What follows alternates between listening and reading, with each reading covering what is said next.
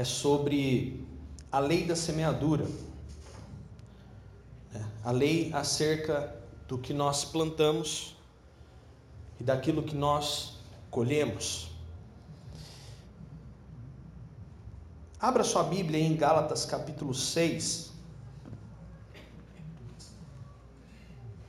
Livro aos Gálatas, capítulo 6.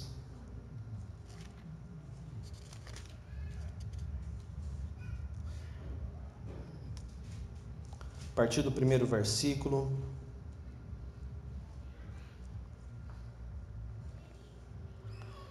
Amém? Deixa aí separado. Misericórdia, aí deixei aberto o outro, agora o outro fechou.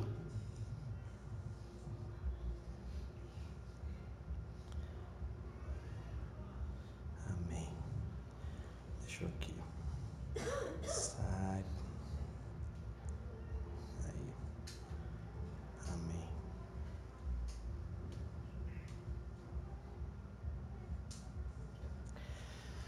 Princípio base do reino de Deus é sobre plantar e colher.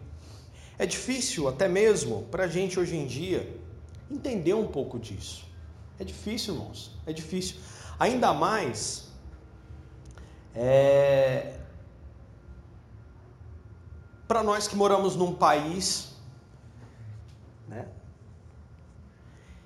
em que a cultura do nosso país é uma cultura em que você tem que ganhar tudo.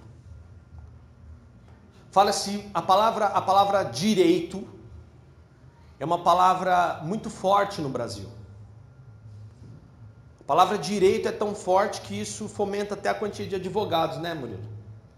Tem mais advogado dentro do Brasil do que no mundo inteiro, sabia disso? Advogado formado, é sério. É, é, é isso mesmo, né, Murilo? A estatística, né? Tem mais advogados dentro do Brasil do que no mundo inteiro, tá? É o lugar que mais concentra advogado. Porque a palavra direito ela tem um poder muito grande aqui. Então, quando você sofre uma perda, qual é a sua primeira reação? Você está lá na loja, foi com o produto, levou lá o produto com problema, a pessoa olha para você e fala: Não posso fazer nada.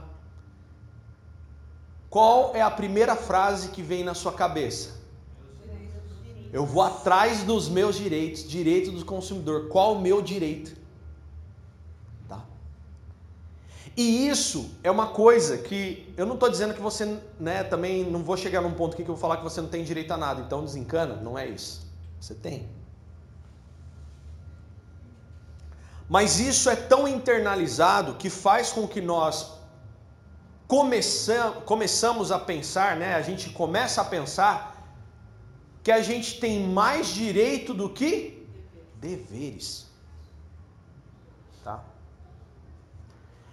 E na verdade, você já nasce com mais direitos, primeiro recebendo seus direitos, do que recebendo talvez deveres. Tá? Nasceu, saiu da barriga da mamãe. Direito à vida, direito à proteção do Estado, direito à saúde, direito à alimentação, direito a, a, a, ao estatuto do menor e do adolescente. E se não tiver alguém que cuide de você, o Estado teoricamente tem que cuidar. E se tua família não te der comida, o Estado vai ter que dar, ele vai te dar dinheiro e vai cuidar de você. Então nós vivemos numa sociedade em que o direito vem em primeiro lugar. Ponto. Nossa Constituição é uma das melhores do mundo. É uma das melhores do mundo. É tão boa que o povo não consegue nem aplicar. Se funcionasse, não tinha nem para que ir para Nova Jerusalém. Ficava aqui, no Brasil. Mas essa questão da gente, meu direito, meu direito. Eu me lembro uma vez eu fui dar uma, um treinamento de vendas, uma das, uma das primeiras aulas de vendas que eu dei três meses, dois meses depois, um, um mês depois, sei lá, da minha formação né, na área que eu exerço hoje, que é coaching. E eu lembro que eu fui dar um treinamento para uma equipe de marketing multinível, né? E aí eu lembro que nessa, nesse treinamento, eu estava dando um treinamento, explicando para eles técnicas de venda, ferramentas tal. Enfim. E aí, ao abordar sobre o assunto lá, eu falei, então, né, para que você tenha essa franquia, você trabalha, então você tem que investir um valor X e tal e tudo mais. Né? Esse valor ele é retornado dessa, dessa forma, explicando, né? Aí uma das pessoas que estava ali sentada, ah, mas para mim não compensa. Por que, que não compensa? Você está investindo X e vai né, colher X vezes 3. Vezes 3. Ou vezes 2, né? E aí o que, que acontece? Não, mas lá na onde eu trabalhava antes, aonde eu fazia antes o trabalho também semelhante a esse, eles me davam um produto, eles me davam não sei o que, me dava, me dava, me dava, me dava, para então eu vender e então eles me pagarem. E se eu não vendesse, eles ainda me davam. Aí eu me lembro que até hoje eu, aquilo me marcou muito. Um exemplo tão simples, né? Mas aquilo me marcou de uma tal forma porque eu vejo o quanto as pessoas, na verdade, buscam, necessitam de que algo primeiro lhe seja ofertado, para que então depois você passe a se motivar e olhar para aquilo e falar assim: ah, eu acho que eu vou seguir por esse caminho. Eu acho que eu vou investir nessa empresa, mas primeiro me dá alguma coisa. Não é à toa que uma das melhores táticas que existe comercial é a amostra grátis. Eu primeiro te dou algo para você então comprar algo de mim. E esse conceito de mais direitos do que deveres está enraizado, principalmente no brasileiro. Porque a gente já nasce assim. Mas você já parou para pensar se no reino de Deus funciona da mesma forma?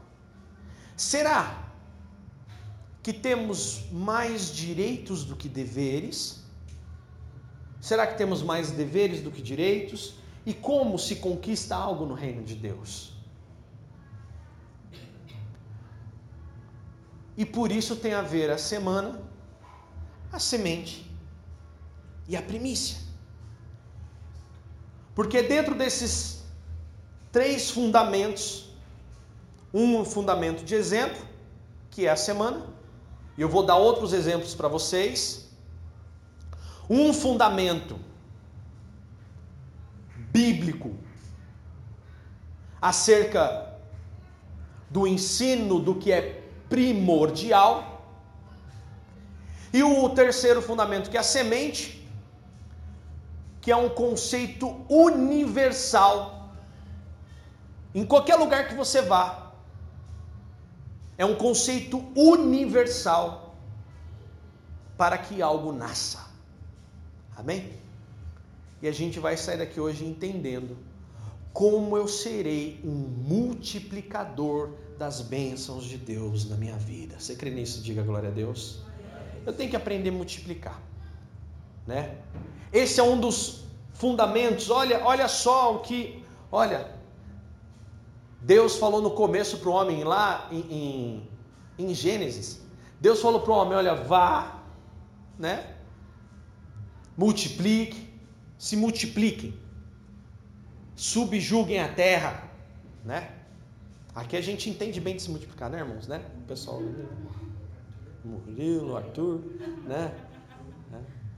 A Pamelinha também já está no caminho, já tem duas. Né? Eu transferi essa responsabilidade para vocês, né? Aí, ô Glória.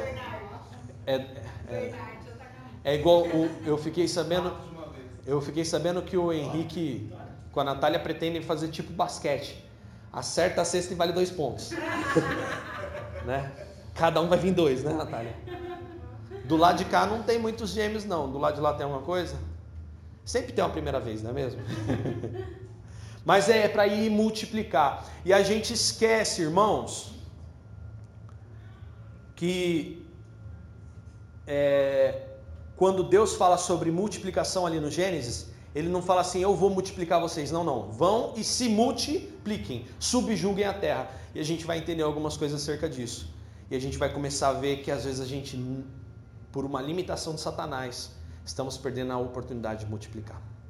Feche seus olhos e vamos agradecer ao Senhor. Pai, Obrigado por esses momentos que estamos passando aqui. Ilumina-nos com o teu conhecimento. Queremos aqui o teu poder, queremos o conhecimento da tua palavra e queremos aqui, Senhor, realmente sermos servos fiéis. Queremos aqui, Senhor, hoje sair daqui aprendendo que devemos multiplicar. E Deus, em nome de Jesus, que nós saímos daqui iluminados pela tua palavra, que essa palavra seja uma bênção sobre nós que mais do que nunca a lei da semeadura, o Senhor, ó Pai, possa nos esclarecer e que nós possamos aplicar isso cotidianamente nas nossas vidas, em nome de Jesus. Em nome de Jesus nós oramos e agradecemos. Muito obrigado, em nome de Jesus. Amém. Gálatas 6, versículo 1. Todos acharam? Digam amém. Gálatas capítulo 6, versículo 1 o apóstolo Paulo, Paulo aos Gálatas, diz o seguinte: Irmãos, é um ensinamento, tá? Se alguém for vencido por algum pecado, vocês que são guiados pelo Espírito devem, com mansidão, ajudá-lo a voltar ao caminho certo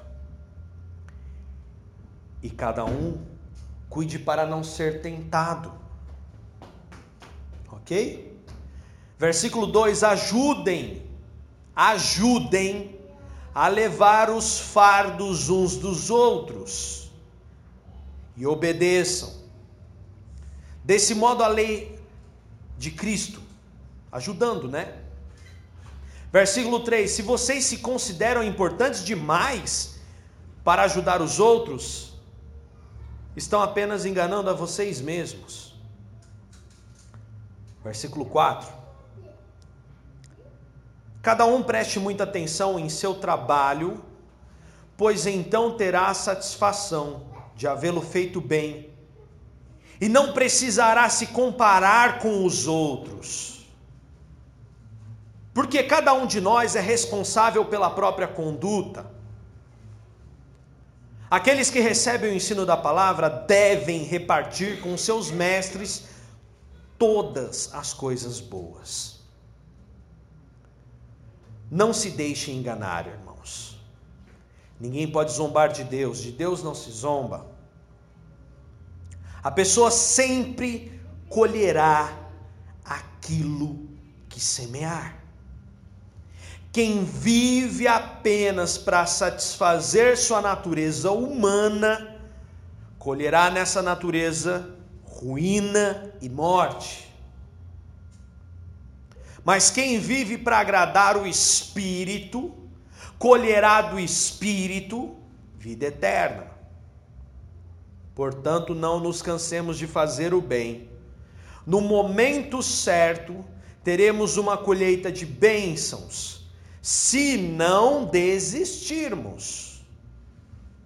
Por isso, sempre que tivermos oportunidade, façam o bem a todos, a todos e especialmente aos da família da fé. Você pode dizer glória a Deus por isso? A palavra de Deus é fiel, é verdadeira e não nos deixa ficar enganados. Tudo que o homem plantar, ele colherá. Então, uma coisa que a gente precisa entender, irmãos, é que isso se estende na esfera espiritual, na esfera material, porque Deus é o Deus em espírito. Mas nós sabemos que, como é o espírito em nós, assim se estende no material. Então é necessário a gente entender e parar de querer separar. Ah, não, peraí, sou crente, eu sou crente, mas negócios à parte.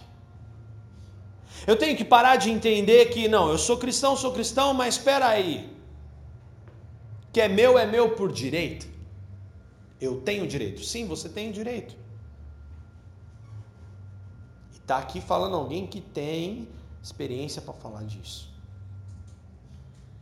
Eu tenho um direito, corra atrás do seu direito, porque, ah, mas foi Deus que instituiu um Estado e o Estado permitiu o meu direito. Vai atrás do seu direito, não estou falando nada contra isso. Mas uma coisa que eu estou aqui chamando a tua atenção é que no mundo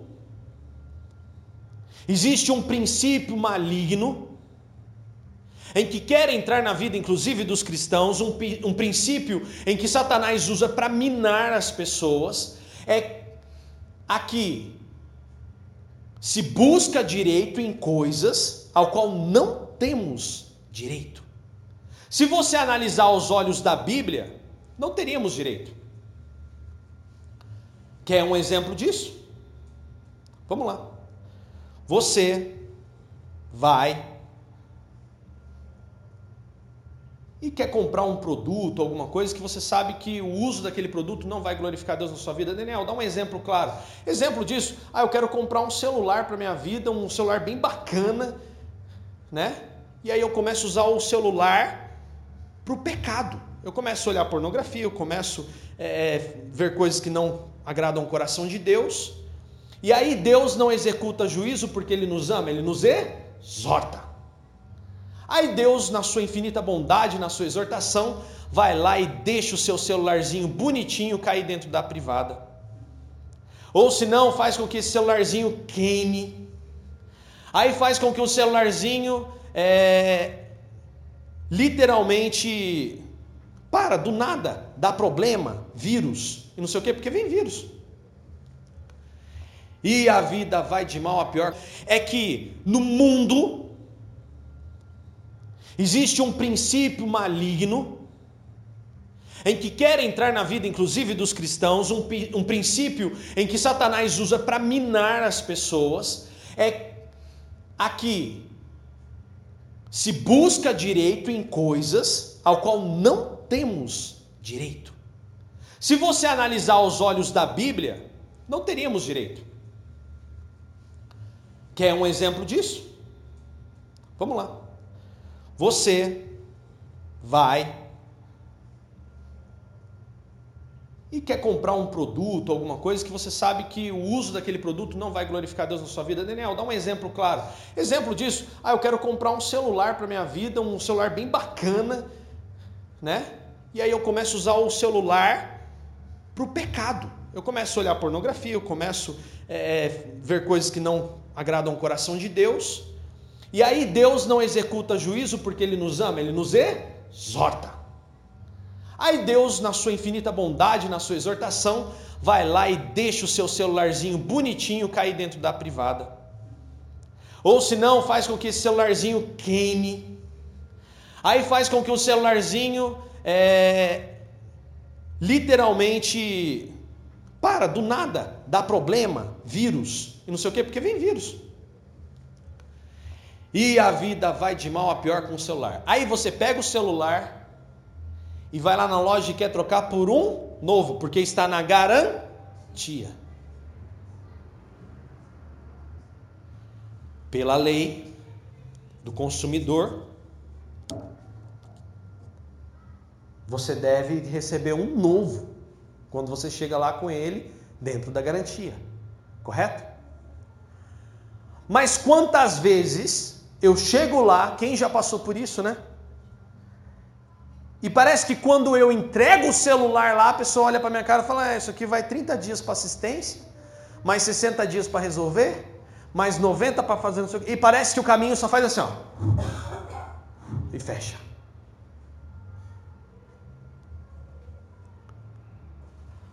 Mas é meu direito, pastor, estou numa luta.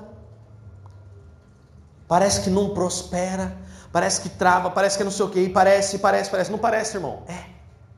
Para o que eu estou usando aquilo?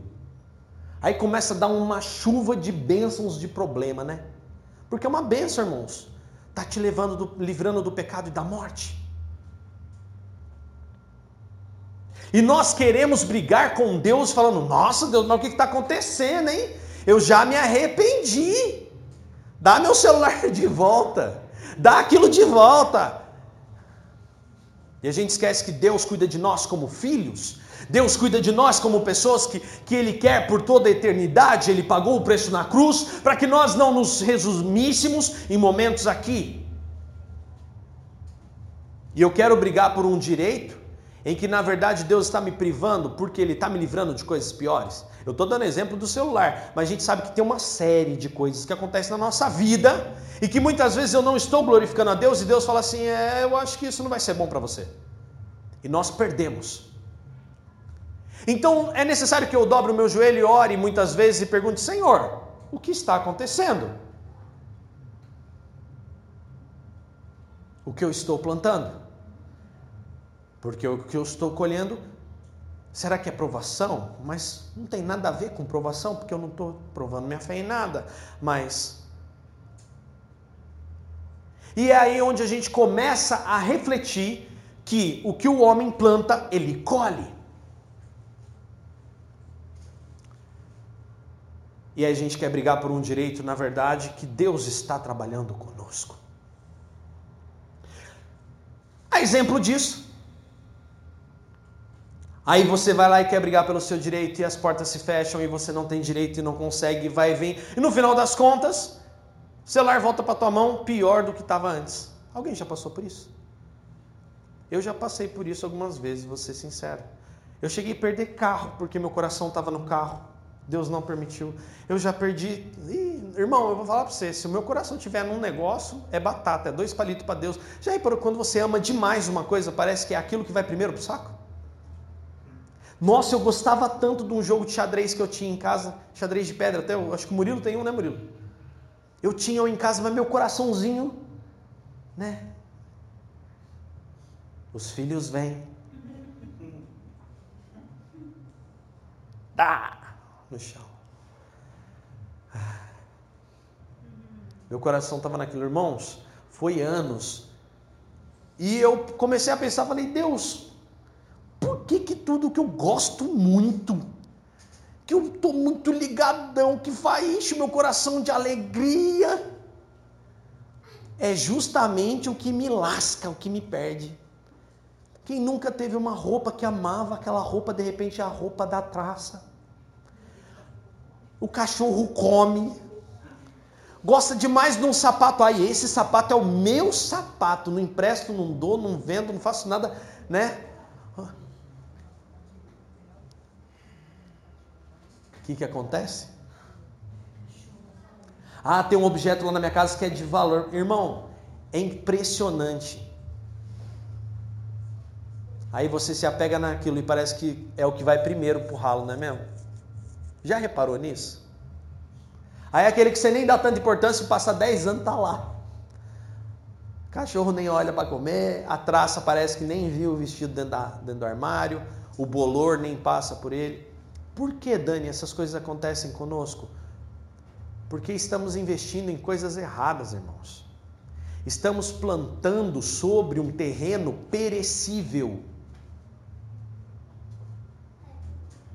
E quando eu falo aqui sobre semente, eu tenho que vigiar muito bem, porque o Senhor Jesus disse: Aonde está o seu coração, ali estará o seu tesouro palavra de Deus que Ele está me trazendo hoje para falar para vocês é que muitas vezes nós estamos nos apegando em determinadas coisas e essas coisas serão as primeiras a serem consumidas. Não faça disso um tesouro. Antes você deve investir em Deus. Se tem um ser humano hoje desapegado, irmão, e teve alguns anos que eu passei por, por, por esses testes, né? Porque aí você começa você. Deus permite as provas para você mesmo ir vendo quanto você mudou ou não mudou, ou quanto você precisa de mudança. Porque quando você não passa pela mudança e é exposto à prova, e é negado na prova, quem nunca ouviu a voz do Espírito Santo no instante seguinte virando para vocês falando assim: é, precisa ser melhor nisso. Ouvimos. Olha, você poderia ter melhorado nisso. E há alguns anos eu lembro que eu teve uma vez que eu ganhei, cara, uma camisa linda, maravilhosa. Naquele final de semana eu ganhei a camisa, irmãos. E eu achei a camisa linda de morrer. Camisa, irmão. Que coisa mais maluca, né? Achei maravilhoso. Nossa, essa camisa é a vaidade, né? Ah, essa eu vou usar quando eu for fazer não sei o que, quando eu vou não sei o que. Essa aqui é a camisa.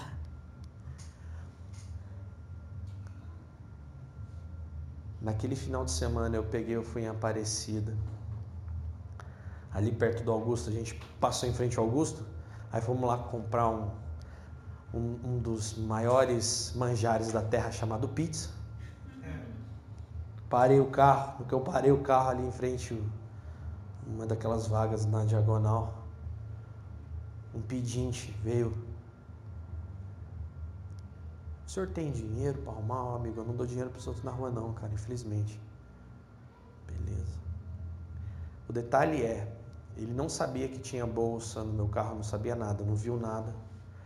Aí de repente aquele homem olhou para mim e falou assim: Você não tem uma camisa para me dar? Ele pediu uma camisa, irmãos. Ele não pediu uma blusa, ele não pediu uma regata, ele não pediu uma bermuda, ele não pediu uma calça. Ele não pediu comida, irmãos. O que, que ele pediu? Camisa. O que, que aconteceu? Aconteceu que a camisa estava dentro de uma bolsa que eu tinha ganhado, a camisa, e ela estava dentro de uma bolsa no banco, embaixo do meu banco. Estava dentro do carro que eu estava levando para casa. Aí ele virou para mim: O senhor tem uma camisa para me arrumar? Eu falei: Eu te conheço. eu sei quem está falando aí. eu, eu tenho uma camisa para te dar. Abri o carro, peguei a camisa, com todo amor no coração, e dei a camisa que eu achava linda para aquele cara. E eu não dou essas coisas para os outros na rua, mas o pedido daquele homem foi tão direto e objetivo que aquilo não tinha outro fundamento a não ser provar aonde eu estava semeando a minha vida. Aí naquele dia eu entreguei para ele, a Carolina olhou e falou assim: Que loucura, Daniel. Falei, loucura. Loucura é como Deus cuida dos seus filhos para que nenhum mal venha se enraizar e venha minar os nossos esforços. Aleluia. E aí? E aí dali para frente eu comecei a entender muitas coisas. Eu vi que realmente Deus estava trabalhando. Então a gente tem que entender que no reino de Deus, se a gente quer, quer colher algo, a gente tem que plantar. E não adianta eu achar que, por exemplo, vamos lá? Ah, eu quero eu quero né, ser abençoado, que as pessoas me amem, que as pessoas me, me beijem, eu gosto de ser beijado, abraçado e tal. E qual é a minha postura? Eu é, não, eu não gosto de abraçar os outros, não. Eu gosto que me abraçem, mas eu, eu entrar abraçar os outros, parece, né? Eu dar beijinho, entrar, ah, não, não vou tratar bem, não. Eu, eu gosto de ser abraçado, mas eu não, não, não vou dar abraço.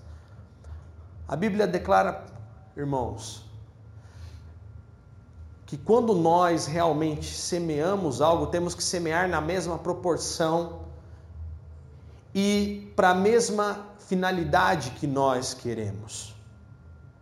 Então não espere, não espere, irmãos, que alguém vai passar a tratar você bem se você não tratar alguém bem. Você por acaso acredita, sinceramente, que se você plantar laranja, vai nascer batata? Nasce. Se você plantar limão, vai nascer morango? Não. Não vai. Olha o que a gente aprendeu hoje no estudo. Quando a gente vê lá em João, né? Vou até repetir o João capítulo 12, vou repetir o capítulo que nós lemos no estudo bíblico hoje. João 12.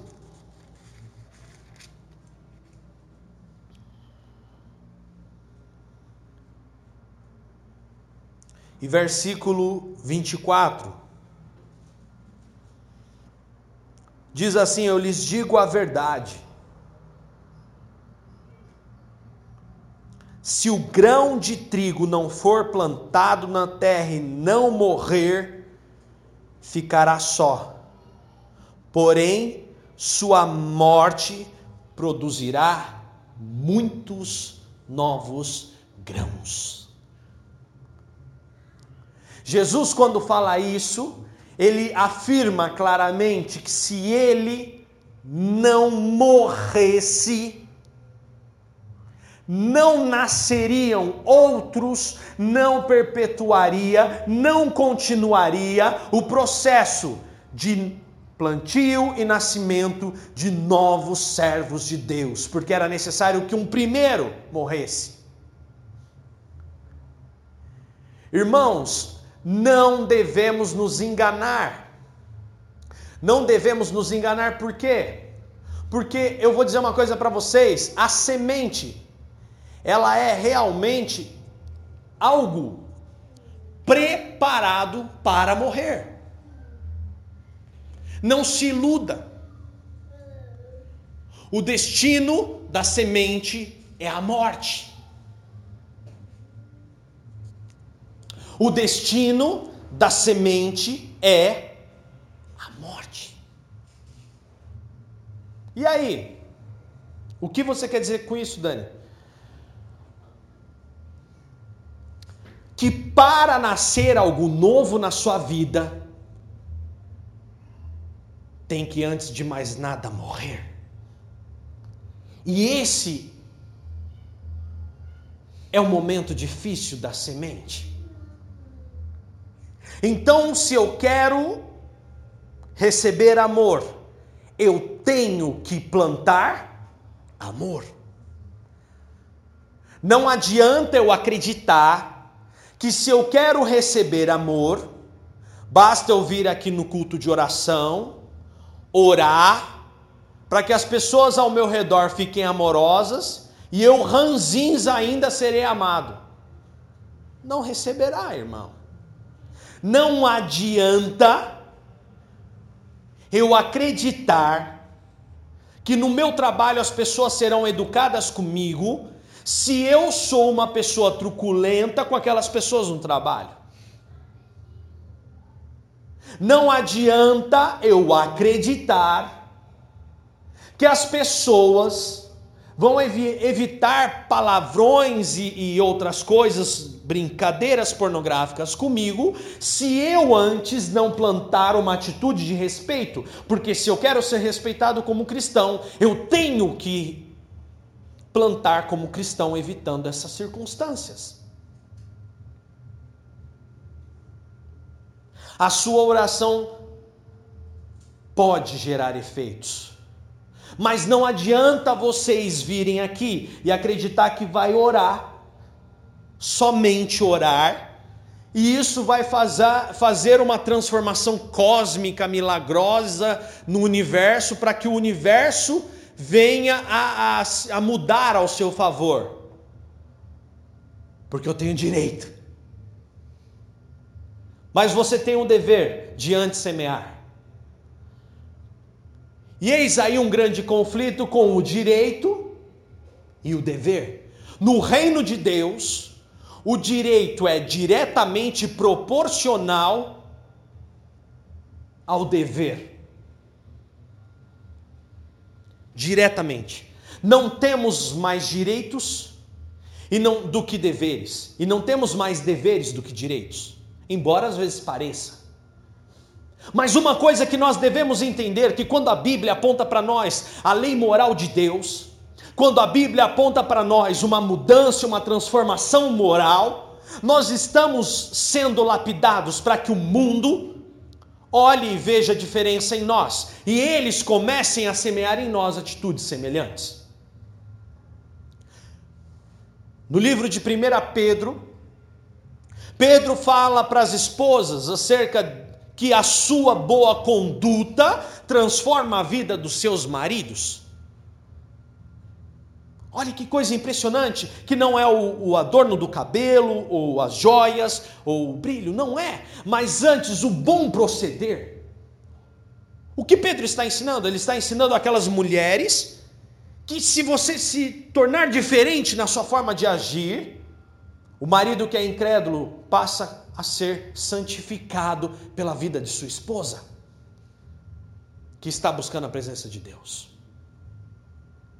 O que está acontecendo ali é semear dura.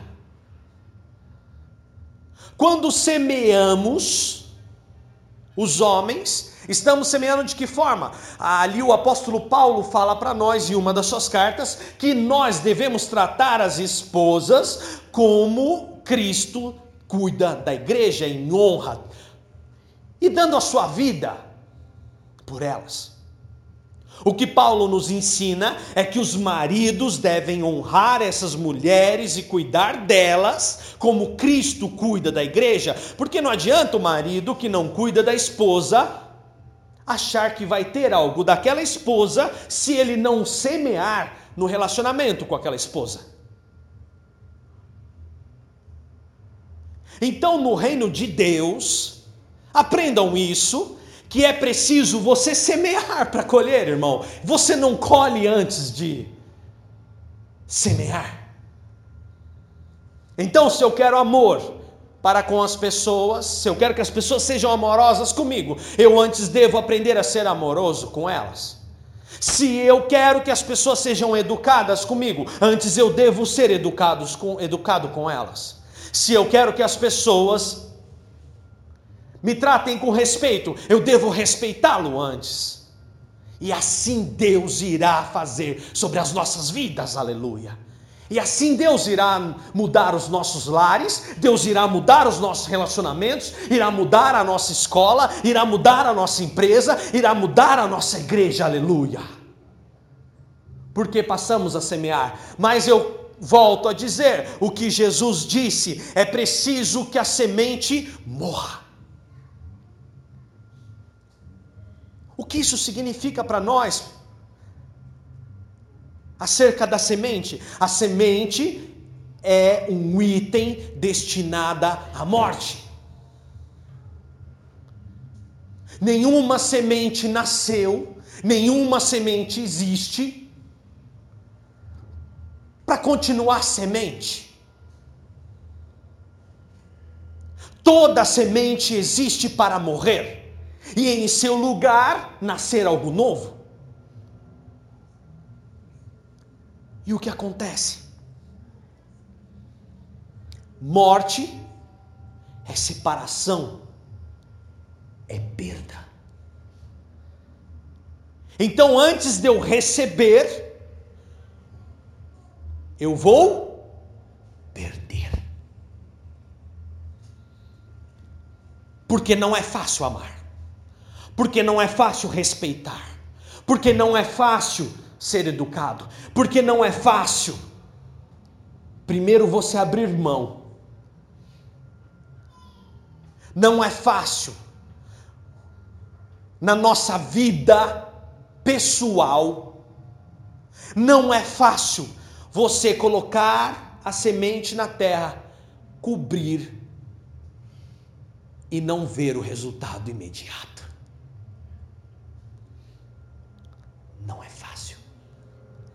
Por isso que a semente morre e morte nos lembra dor, nos lembra perda e não é fácil. Se eu quero colher na área material, isso é válido para a área material. Não espere, não espere que Deus vai abrir portas de oportunidades financeiras se você não oferta na igreja. Quando a gente fala de dízimo, a décima parte, Abraão começou fazendo isso. Não foi na lei que isso aconteceu, foi Abraão que dizimava. Eu dou graças a Deus porque vocês todos são dizimistas fiéis e Deus tem abençoado os negócios de vocês e a vida de vocês. E graças a Deus nada tem faltado a nenhum de vocês. Pelo contrário, vocês sempre têm e têm para mais pessoas. Mas a todos quanto escutam essa pregação,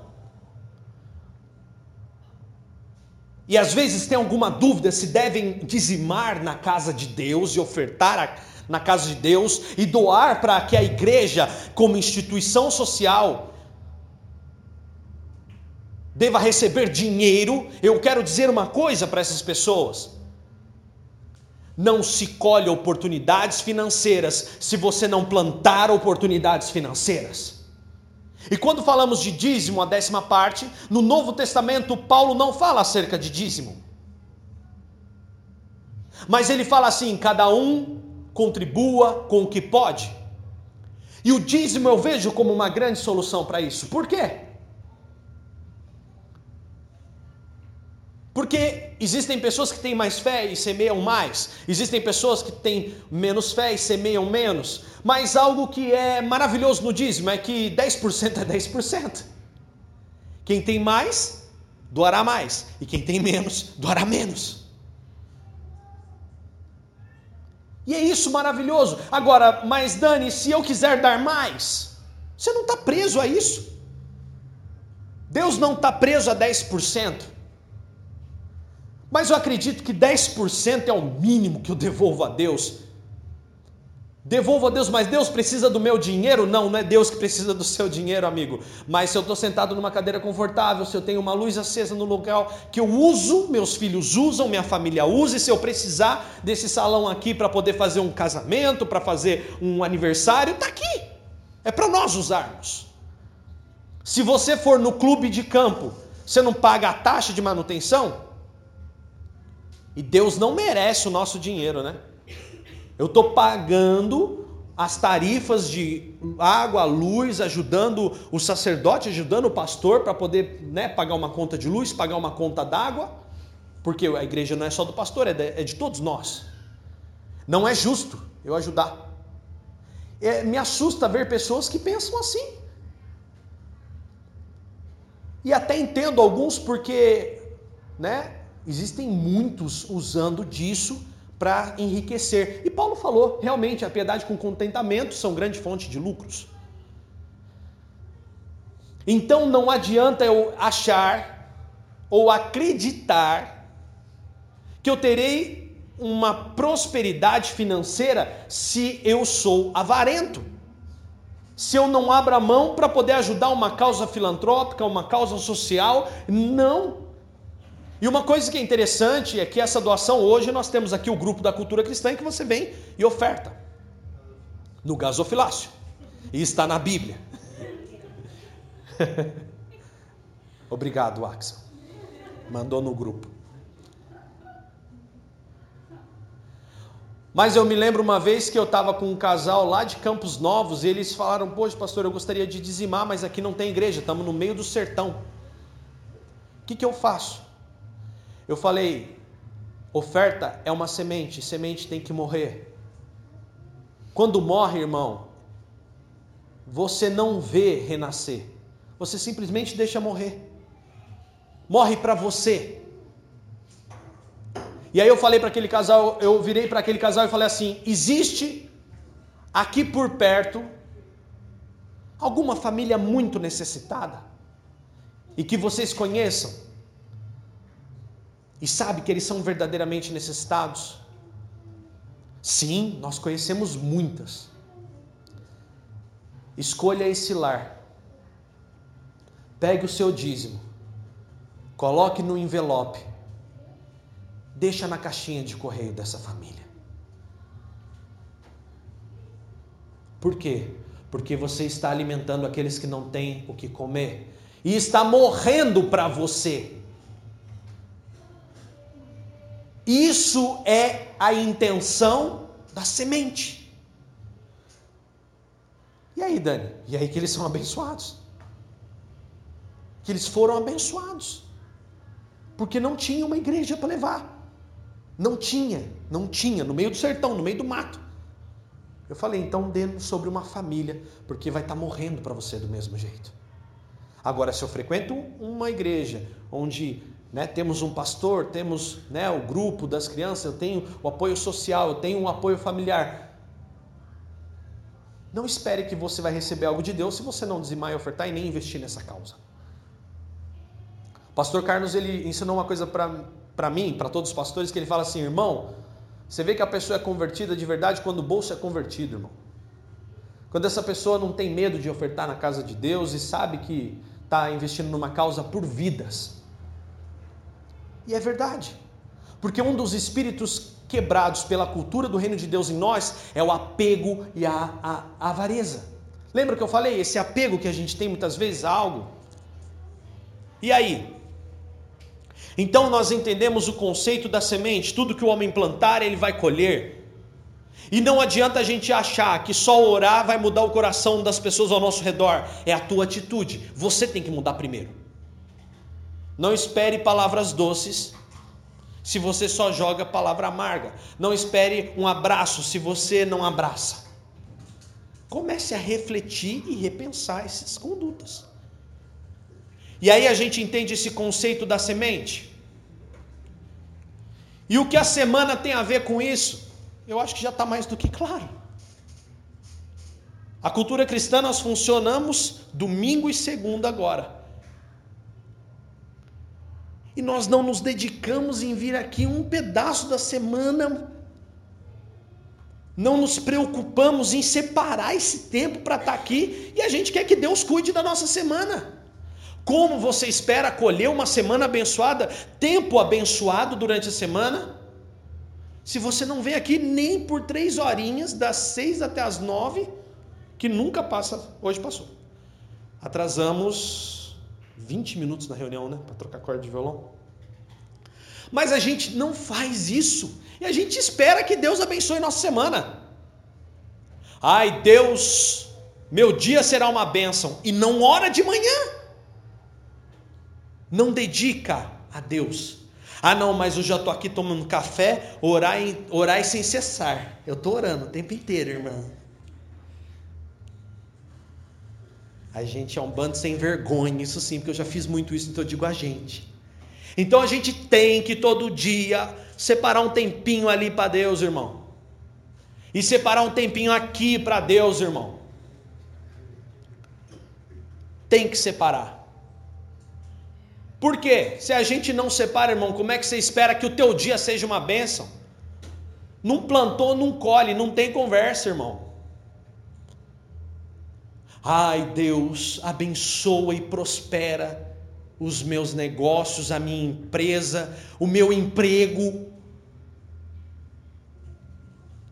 Aí vamos lá, eu quero crescer no emprego e não faço curso.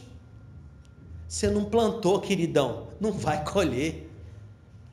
Aí tem um ditado do militarismo, né? Não estudou, né? Não lembra? Não estudou, não estudou não passa. Tem que estudar e se dedicar se você quer alguma coisa, irmão. Sabe por quê? Porque uma coisa importante sobre semeadura é que quando a gente semeia, faz a nossa parte, nada pode vir a tomar isso de nós, porque foi dado por Deus e foi dado com legalidade, não com ilegalidade. Quando a coisa vem ilegal, é aquela bênção que só toma teu tempo, que só lasca com a vida da gente.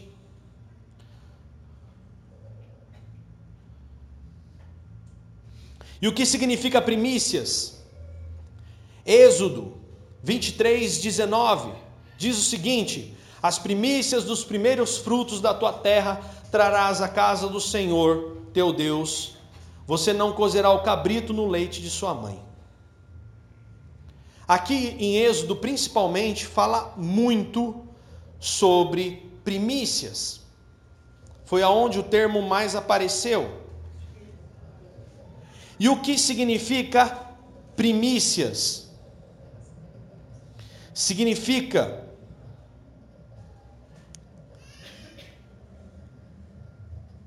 o primeiro, o melhor, aquilo que é separado, o mais bonito. Quando o povo de Israel dava uma primícia para Deus, ele não dava algo do tipo assim: ah, deixa eu pegar essa pomba velha, feia, já tá com o zóio caído e vai morrer, eu vou levar lá pro, pro sacerdote. Vai morrer mesmo? Não. Era a pombinha mais bonita. Eu lembro que no tempo de quartel, irmãos, a gente ia para o acampamento, aí teve um acampamento de cabo. Fiquei o dia inteiro andando no meio do mato na base aérea de São Paulo. E lá tem uma matona, né? Rapaz, andamos, andamos, andamos, andamos. E detalhe, era aquele acampamento meio na raça, que o curso não previa acampamento, era só uma especialização técnica para cabo. E não tinha acampamento. Mas os caras que deram o curso para a gente eram um pelotão de operações especiais. É mais ou menos, não chega naquele extremo, mas pelotão de operações especiais começa a lembrar um pouco daquele do Tropa de Elite. Pede para sair, pá, e bate, isso aqui. Eu nunca apanhei, irmãos, graças a Deus, porque né, não, não tinha isso nas formações que eu fiz. Mas é sangue no zóio. Aí eles falaram, ó, não tem, não tem, não tem aprovisionamento. O que, que é não tem aprovisionamento? Não tem aprovisionamento é não tem comida. Então cada um vai tirar do bolso, dar um dinheiro para comprar comida, para a gente comprar as coisas para a gente fazer nosso acampamento. A gente vai dar um presente para vocês, vamos dar um acampamento para vocês. tá bom. Todo mundo molecada, né? Todo mundo aproveitando. Então vamos fazer um acampamento então. Pedimos autorização do comando e fomos fazer o acampamento. acampamento de um dia, irmãos que valeu por uns três. Começou sete horas da manhã, comemos lá um pãozinho e tal, não sei o que, bora para os exercícios. Vai, vem, vai, vem. Quando chegou no final do dia, de tarde já, quatro, cinco horas da tarde, mês de maio em São Paulo, um friozão, irmãos. Aquela neblina descendo, três horas da tarde, quatro horas da tarde, naquela matona que é Guarulhos. Aí beleza. Agora vamos fazer a instrução aqui de sobrevivência. De repente eles tiraram o coelho da caixa, irmãos. Desse eu não tive dó não, Suela. O bicho era feio demais e eu tava com uma fome monstra. Mas pensa no coelho feio, irmãos. O coelho tava até com, com, com o pelo falhado assim. De tão feio que era o coelho. É sério, irmãos. E eu até hoje, quando eu lembro de primícias, eu, eu, eu, eu lembro de alguns coelhinhos, né? Do olhinho rosinho, bonitinho, que até o dia né, que tinha lá no céu, eu pego no colo e faço carinho. Esse coelho, nesse dia, eu fiquei com vontade de comer esse coelho, nossa. Esse coelho não nasceu para ficar, ô bicho feio, maltratado. E eu fiquei revoltado com aquilo. Eu falei, nossa, que coelho feio, cara. Podia ter arrumado um coelhinho mais gordinho, né? Mas não, não era um coelho seco. E toda vez que eu lembro daquele coelho, eu lembro das primícias. Por que, que os caras compraram um coelho tão feio? Pra sacanear com a gente, irmãos. Não queria, entendeu? Ah, vamos, vamos judiar desses caras aí. Vamos comprar um coelho bem feio para eles poderem. Bem para não ter carne, para eles roer só o osso cozido na panela. Aí a gente comeu uma sopa de tudo. O que, que é sopa de tudo? tudo. Irmão, tudo. tinha cebola, tinha batata, batata doce, tinha frango, tinha coelho. Irmão, tinha tudo naquele caldo. Ah, o sal até que tinha. Mas se bem que daí cozinhava junto com moela, com tudo mesmo, então salgava. e aí? Por que, que eu estou contando esse exemplo para vocês? Porque era feio de dar dó aquele coelho, irmãos. E eu sabe o que eu fico pensando? Quando a gente vai e oferece algo para o Senhor, a gente, ah, dá esse aqui mesmo. Não tá bom, dá esse aqui mesmo. Bom, não faz isso não. Ah, mas não faço isso não, pastor. Mas será que eu não faço isso com a minha semana? Será que eu não faço isso no tratamento? Será que eu não faço isso na educação? Ah, não, fala assim mesmo com a pessoa, tá bom. Não se prepara não, vai de qualquer jeito. Não entendo a gente muitas vezes. Nós temos que preparar primícias se queremos ser abençoados. Não basta ser somente uma semente tem que ser primícias. Tiago 1,18 diz o seguinte: segundo Sua própria vontade, Ele nos gerou, Deus, pela palavra da verdade, para que nós fôssemos como que primícias das Suas criaturas. Então, quando Deus te abençoa, quando Deus derrama o Espírito Santo dele sobre você, quando Deus faz o melhor dele para você, Deus não te prepara para ser um copo meio cheio ou um copo meio vazio, um copo pela metade. Ali em Lucas diz uma palavra, e aí eu quero que você abra lá em Lucas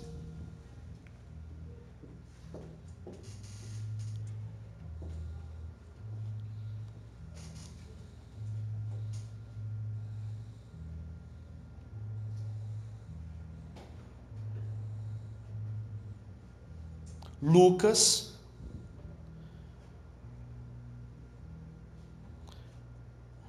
capítulo 6.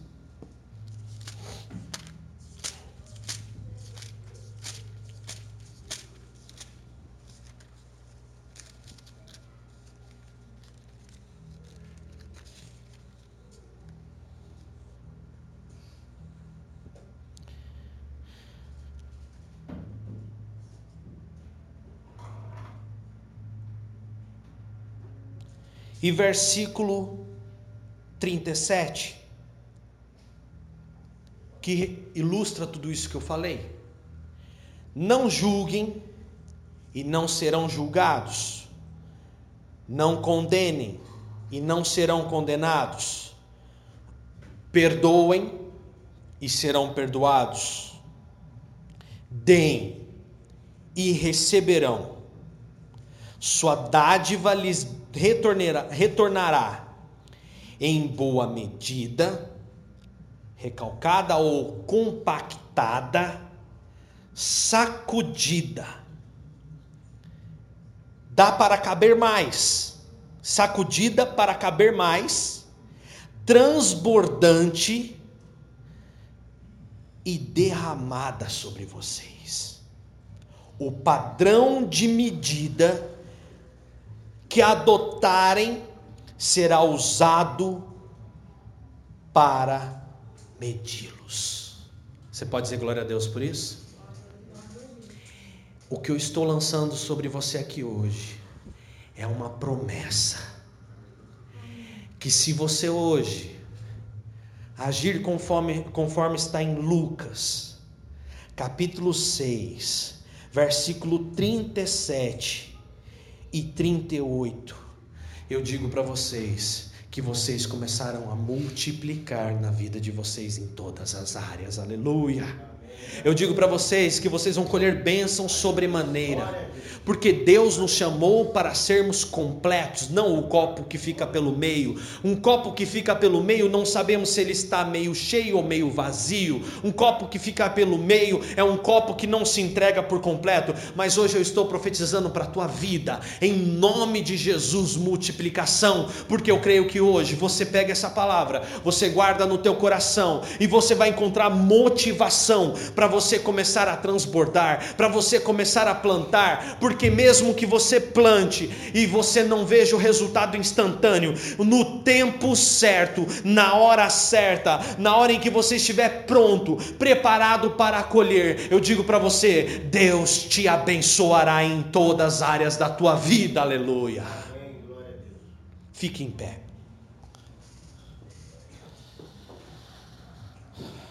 A semana, a primícia a semente.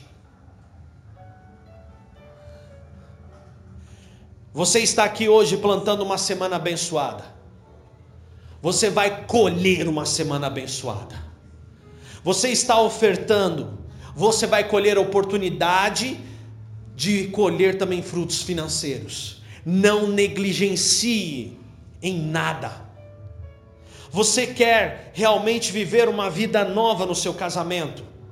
Viva uma vida nova nas suas atitudes. Você quer viver uma vida nova na sua escola, no seu comportamento.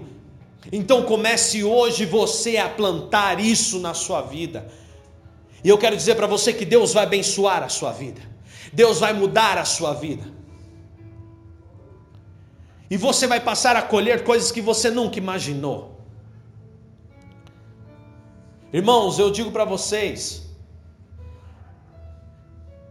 eu sempre creio que o dia de amanhã será melhor. E que hoje, quando eu tenho que plantar algo, quando eu tenho que abrir mão de uma semente, que naquele momento parece doer tanto em mim, que parece que eu tenho que morrer para que aquilo aconteça. Uma coisa alimenta a minha esperança. Glórias seja dada ao nome do Senhor. É isso que alimenta a minha esperança. O nome de Jesus está sendo glorificado. Em algum momento, viveremos circunstâncias melhores. E Deus honra nossas vidas. Deus honra a sua vida. E onde havia vergonha, se torna aquela história da dupla honra. Onde houve perda, a duplo ganho, como foi com Jó. Quando eu prego aqui sobre prosperidade, eu não estou falando só de finanças, eu estou falando do teu coração e da tua alma.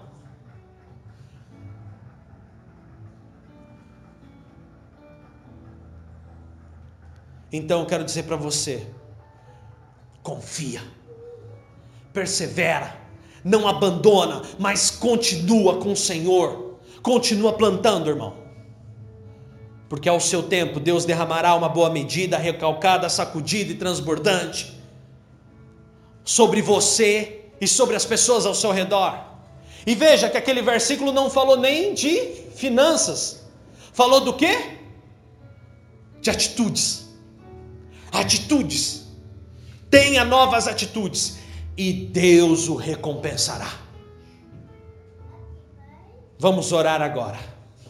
Vamos colocar diante do Senhor o nosso coração. Vamos agora quebrantar os nossos corações e pedir para o Senhor, pedir para que Ele venha com o seu poder, para que Ele venha sobre as nossas vidas. Vamos orar, Senhor. Estamos aqui clamando a Ti, ó Pai. Primeiramente, nos arrependendo, Deus.